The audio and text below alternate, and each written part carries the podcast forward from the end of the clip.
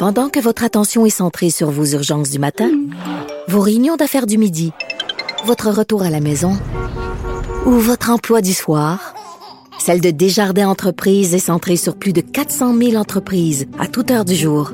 Grâce à notre connaissance des secteurs d'activité et à notre accompagnement spécialisé, nous aidons les entrepreneurs à relever chaque défi pour qu'ils puissent rester centrés sur ce qui compte, le développement de leur entreprise.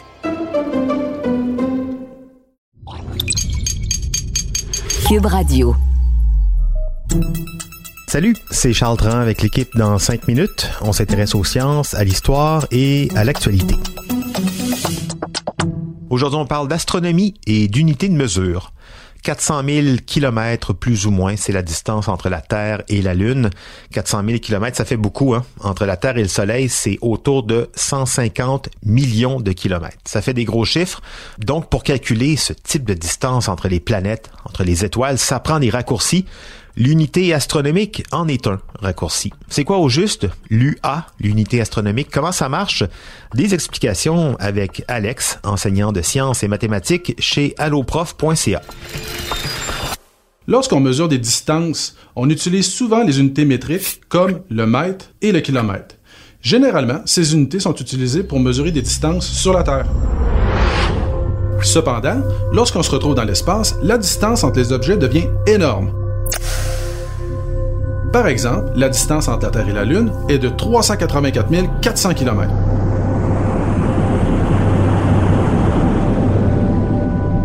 En 1975, pour simplifier les mesures dans l'espace, les scientifiques membres de l'Union astronomique internationale ont inventé une nouvelle unité de mesure, c'est-à-dire l'unité astronomique.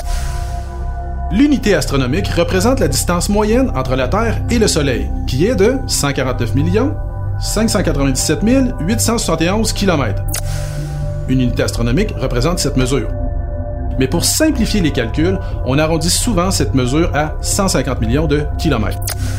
On utilise cette unité de mesure pour mesurer des distances entre les objets du système solaire, comme des planètes, des satellites naturels et artificiels.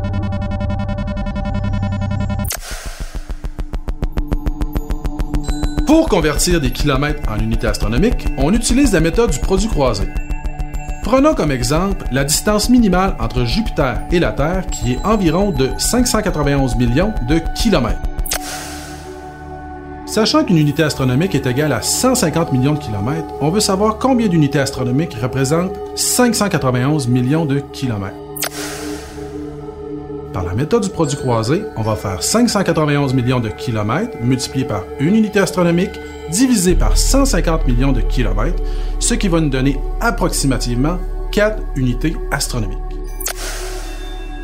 Oui, et euh, avec la même formule, hein, les produits croisés, on peut aussi calculer la distance, par exemple, entre Montréal et Québec en unités astronomiques. Donc, si 1 égale 150 millions de kilomètres, Combien font 250 km? 250 km multiplié par 1 divisé par 150 millions de kilomètres, ça donne 1,7 millionième d'unité astronomique. C'est la distance entre Québec et Montréal. Vu comme ça, la route a l'air moins longue, mais ça donne quand même une idée des distances et des différences d'échelle. Autre considération aussi, l'unité de mesure, les années-lumière. Ça, c'est encore autre chose, plus grand que l'unité astronomique.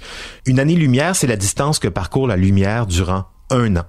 Sachant que la lumière voyage à 300 000 km secondes, en un an, elle parcourt 63 241 unités astronomiques.